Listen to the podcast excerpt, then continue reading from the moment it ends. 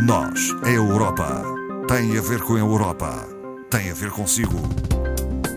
À sexta, uma reflexão sobre a atualidade europeia.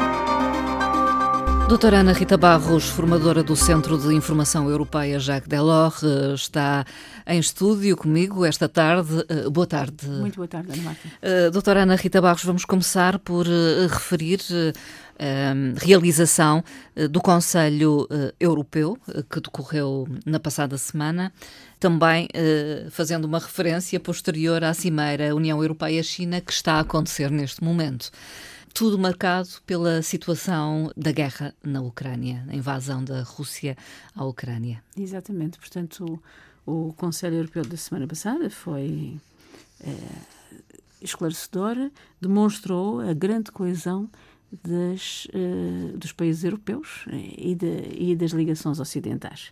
Uh, fundamentalmente decidiram em termos de segurança e defesa, um compromisso claro da reconstrução da Ucrânia democrática pós esta ofensiva, uh, uma redução da, da, dependência europeia relativamente ao exterior, uh, prioridade também à análise da segurança alimentar e do comportamento dos preços, como nós sabemos, têm sido no sentido inflacionista. Sim. Ainda hoje temos notícias uh, da zona euro com uma taxa de inflação de 7,5%, Portugal com 5,3%, uh, a Espanha, que é o nosso maior parceiro comercial, com 9,8%.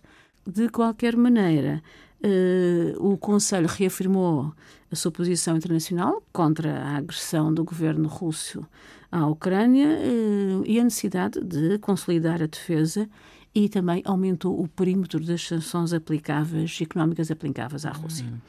Hoje, o Presidente do Conselho e a Presidente da Comissão e o alto responsável da política externa uh, estão em contacto com o Primeiro-Ministro chinês e com o Presidente chinês. O que é que a União Europeia pretende? O principal ponto do encontro é, é, de facto, o apoio internacional da Ucrânia decorrente desta crise eh, humanitária e a destabilização que isso provoca na hum. ordem internacional. Pretende-se uh, uma clarificação por parte da China? Uma posição muito clara, conflito. mas nós também conhecemos a posição da China em todos os conflitos, não é? Não se espera uma grande clarificação, hum. mas apesar da China não se mostrar favorável ao conflito, não toma uma posição clara contra o invasor. Nós Firme. sabemos que é isso. E é preciso algum equilíbrio daquele país de quem nós também dependemos muito em termos comerciais, uh, e o que a União Europeia pretende é que esta situação de, de, de equilíbrio instável não se transforme num apoio excessivo à Rússia. Uhum. O que se pretende, uh, ao que parece, é o acesso às empresas uh, por parte da China. Da China, exatamente. A China tem muitos interesses ativos na União Europeia. Uhum. O que se pretende é um equilíbrio em termos de mercado de concorrência, porque países terceiros concedem apoios às empresas para uh, estarem no mercado internacional, no mercado europeu, criando alguns desequilíbrios no mercado interno. Portanto, o que se pretende é o estabelecimento de algumas regras de equilíbrio, uh, diminuindo na medida do possível, porque a União Europeia tem um instrumento de fiscalização, nem de poder de controle sobre isso, a, a estabilidade uh, dos produtos a nível da União Europeia fornecidos por países terceiros. É o momento de clarificar posições, talvez. É, exatamente. Na ordem mundial. Falando uh, ainda de um outro tema, a questão energética e as suas uh, repercussões a nível da União Europeia e dos seus uh, Estados-membros. Sabemos que a dependência era grande, a dependência energética em relação à Rússia e estamos a sofrer os impactos disso mesmo, não é? Em termos de preços, é, é, fundamentalmente com implicações para famílias e empresas e uma escalada dos preços da energia, como uhum. temos visto. Portugal e Espanha uniram-se. Uniram-se no Conselho e tomaram uma posição muito clara uhum. e que lhes foi muito favorável. Uh, portanto, a via energética. Uh, corre riscos de ter repercussões a nível da austeridade, como acabámos de dizer, e Portugal e a Espanha aliaram-se naquilo que pretendem da, da União Europeia e que foi muito. Daí até o chanceler Scholz ter dito que os dois países ibéricos defenderam os seus interesses de uma forma muito convicta. Uhum. Uh, e o que é que os países conseguiram? Uh, em primeiro lugar, acordaram numa interconexão dos dois países ao mercado europeu. Uhum.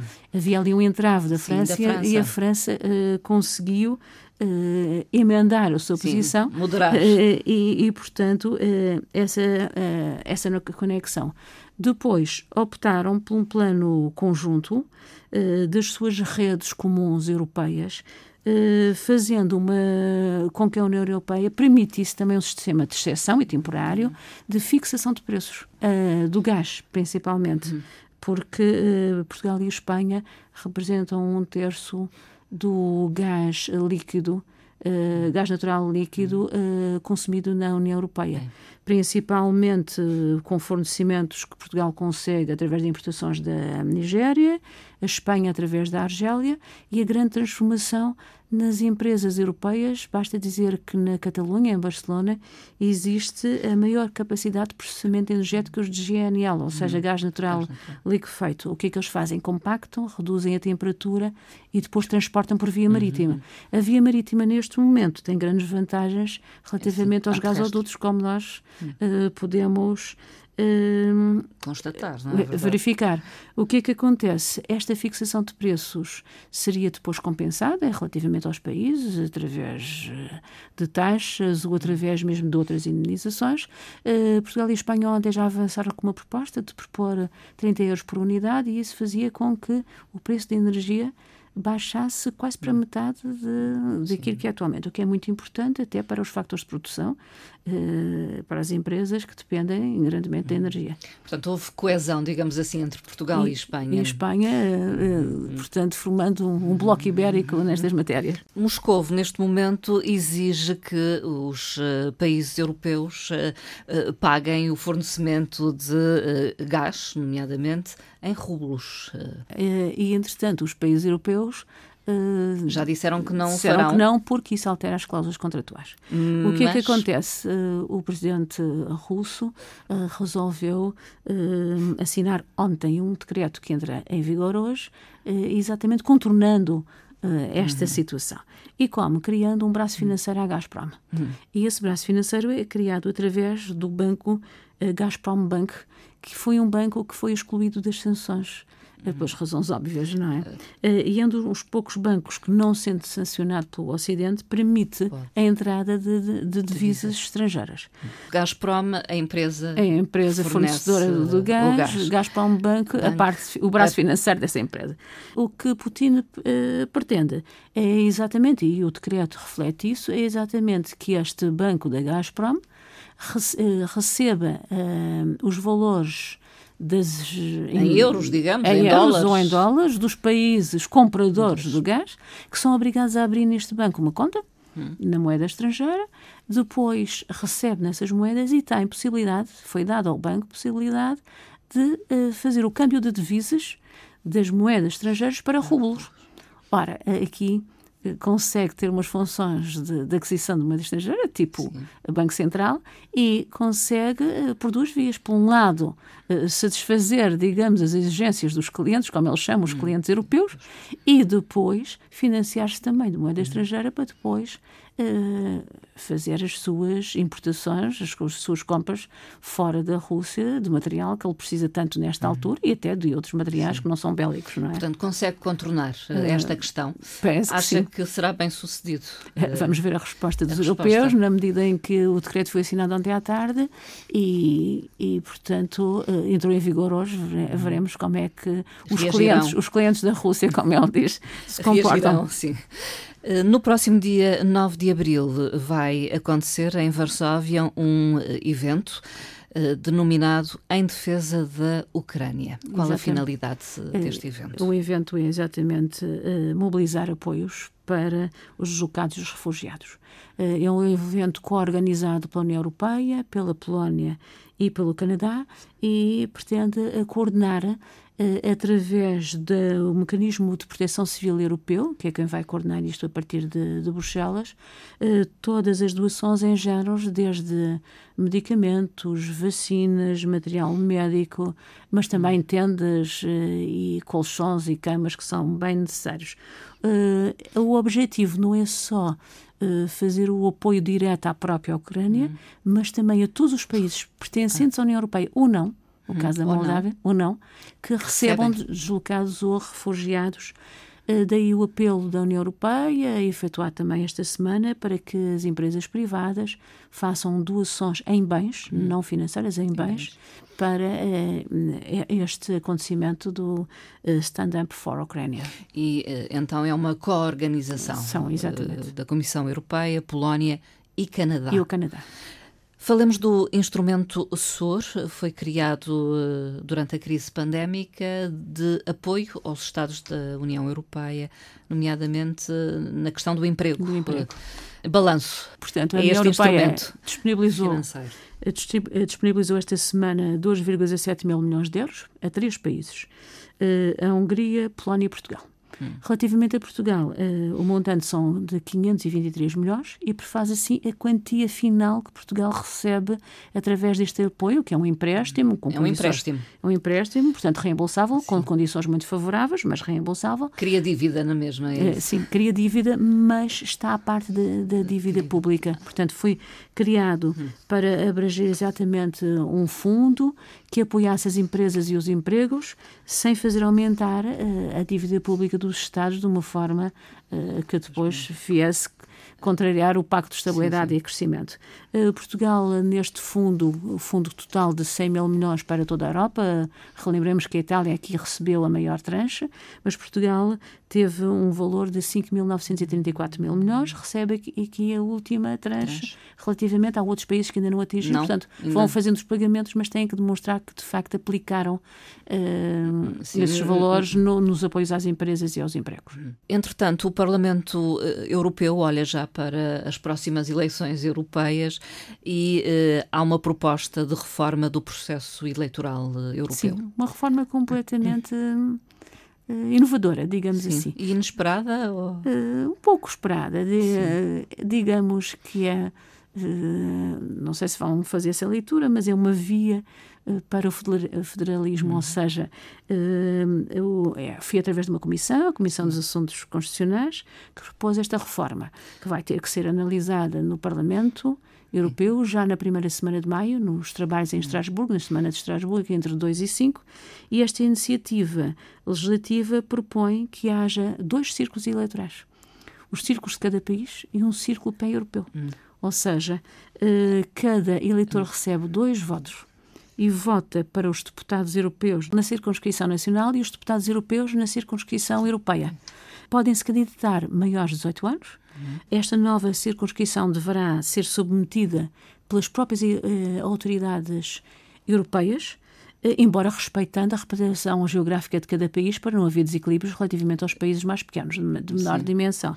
Uh, vai também haver, uh, segundo esta proposta, um limite máximo para grandes zonas geográficas de 3,5%, para não haver uma, hum. um, número elevado de deputados nessa matéria, e também uh, fixa esta um, uma data comum a todos os Estados-membros, que é o 9 de maio, o Dia da Europa, para a realização das eleições. das eleições. Exatamente, porque, como sabemos, há, há datas diferentes, Sim. portanto, naquela semana, mas uns votam à quinta, nós normalmente votamos ao domingo, mas ser também 9 de maio.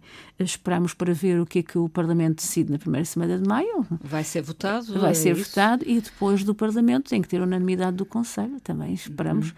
Mas esta criação, de facto, de um círculo eleitoral pan-europeu, cria um número de deputados uh, ligados uh, a vários uh, partidos, mas fora do âmbito de cada um dos Estados-membros. Já se falava disso, penso, já, nas últimas eleições europeias. Já se falou, já se falou. Uh, nunca se acreditou, talvez agora o Parlamento, o Parlamento tenha achado que com esta maior coesão e unificação europeia seja um momento oportuno, porque isto foi votado Sim. há dois dias. Há dados que a doutora Ana Rita Barros traz a esta emissão, dados sobre o emprego jovem. São dados divulgados para o Stat. O emprego jovem foi quem sofreu mais na crise pandémica. Uh, os dados referem-se a, jovens entre os 15 e os 29 anos, uh, comparando hum. 2020 no terceiro trimestre com 2021 e com 2019 também todos no terceiro trimestre. O que é que acontece? Os valores em 2021 uh, continuam a ser ligeiramente abaixo de, em termos médios de 2019, embora alguns Estados-membros superando claramente, que é o caso da Irlanda, que superou a crise muito facilmente. Portugal mantinha-se ainda com um valor de decréscimo uh, maior do que os 0,1 pontos percentuais registrados pela média europeia. Uh, aliás, Portugal também em 2020 restou dos maiores valores de desemprego na, uh, aqui no escalão jovem, a Lituânia também. Uh, a Espanha e a própria Irlanda, só que uhum. depois a Irlanda recuperou. recuperou, a França também, embora a França não tivesse dado com valores tão baixos, uh, nós ainda vamos uhum. numa trajetória, agora veremos com este ano o que é que Sim. acontece. A crise pandémica segue-se outra crise não será fácil recuperar não, já, valores e empregos. Já há estimativas que apontam para uma redução eh, para o PIB, do, portanto, a riqueza dos Estados-membros, que variam este ano entre 1,1% até 4%, o que é muito significativo em termos orçamentais. A terminar, a doutora Ana Rita Barros escolheu uma frase. Frase do presidente do Conselho Europeu, Charles Michel, porque na Cimeira da semana passada foi reeleito para um mandato de dois anos e meio, que nós nem sequer nos apercebemos, dado a quantidade de informação, de informação. da Cimeira. E Charles Michel, esta semana, falou exatamente aos jovens. Aos jovens no Science Po, em Paris, uhum. portanto, o Instituto de Estudos Estratégicos uh, de Paris, e dizia exatamente isso o Presidente do Conselho.